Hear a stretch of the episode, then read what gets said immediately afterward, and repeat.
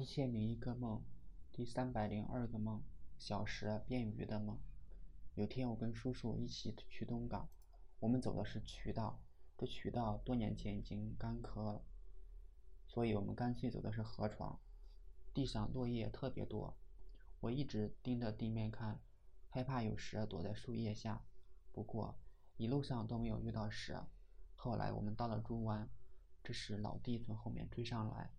发现有户人家门口有梨，有梨树，上面结满了大黄梨。老弟就想摘来吃，我觉得不好，但是老弟很快摘了几个。我带他去小泉庄路口找自来水。过河以后，发现自己印象中的自来水现在变成了一座坟，我觉得很不吉利，就打算回去。这时有个急促的声音哗啦啦的响过，就在我的脚下。低头一看，是一条小蛇，我呆住了，双腿一震，不敢迈步。这小蛇很快游进水里，变成一条鱼，躲进了对岸的水草丛里。我也很诧异，怎么渠道又突然有水了？看样子还在缓缓的上涨。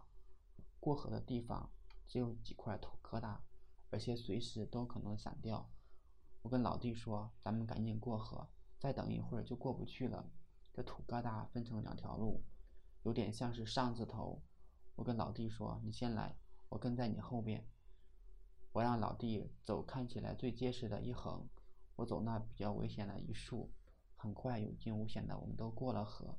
只是今天的所有的事情都有点怪异。